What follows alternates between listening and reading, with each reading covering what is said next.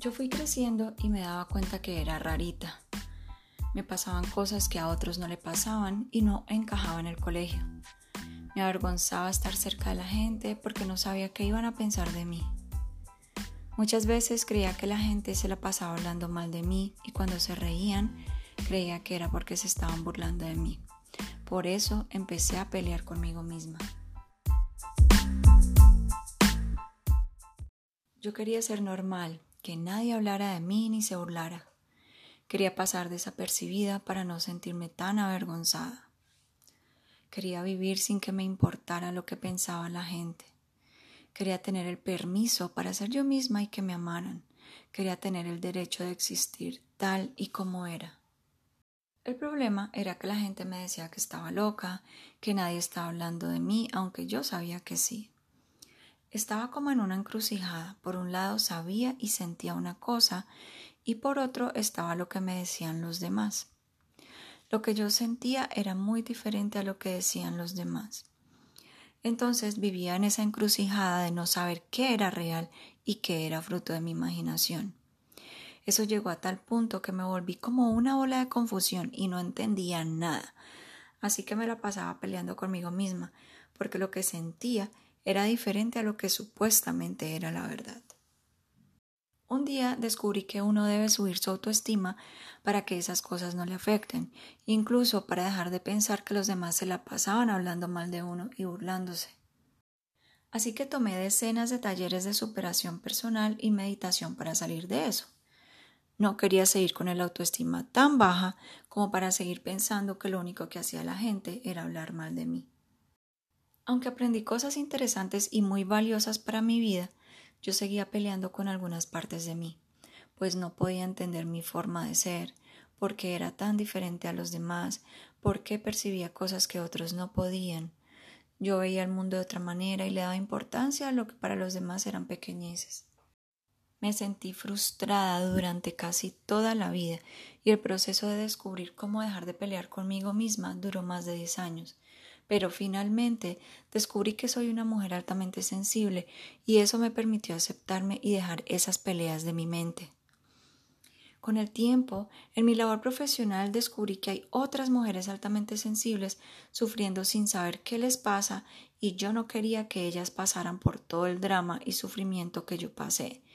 Entonces decidí crear el ABC de la mujer altamente sensible, que te enseña qué es lo que te pasa, quién eres, tus talentos y retos, y te comparto las experiencias de otras personas que han tenido una vida parecida a la tuya.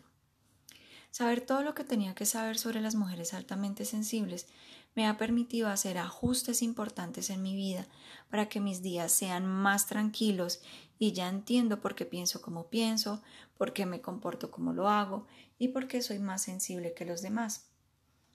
Ya entiendo las diferencias entre la gente del común y yo y acepto feliz esas diferencias. Lo más importante es que dejé de pelear conmigo misma, dejé de pelear con aquello que no podía cambiar. Yo pensé que si pudiera ahorrarte todos los años de dolor y frustración que yo pasé mientras buscaba respuestas y además pudiera ahorrarte el dinero que me gasté en decenas de talleres, libros y viajes a los cursos, yo estaría muy feliz. Así que después de todo un año organizando el ABC de la mujer altamente sensible, finalmente está disponible para ti. Gracias a todo lo que comparto en esa guía, ahora amo ser quien soy. Sé que tengo talentos que pocos tienen, ya no me molesta ser tan diferente a los demás y puedo aceptarme.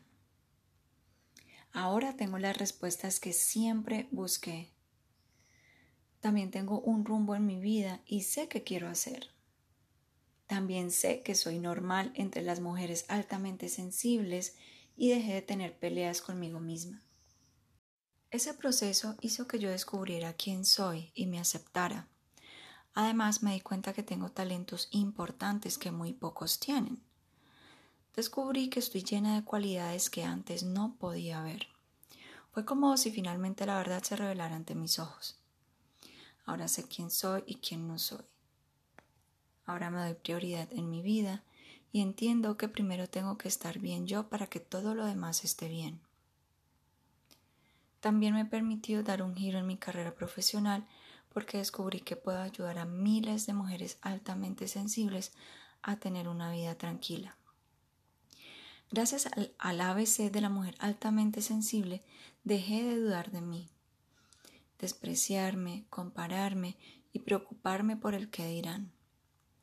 Pude dejar de hacerlo porque ahora me conozco, sé cuáles son mis talentos, cuáles son las áreas en las que requiero apoyo, me acepto como soy y reconozco que merezco.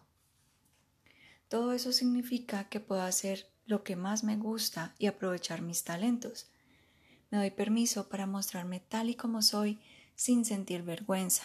Al contrario, me siento orgullosa de mí y de mis logros a pesar de todo lo que tuve que pasar.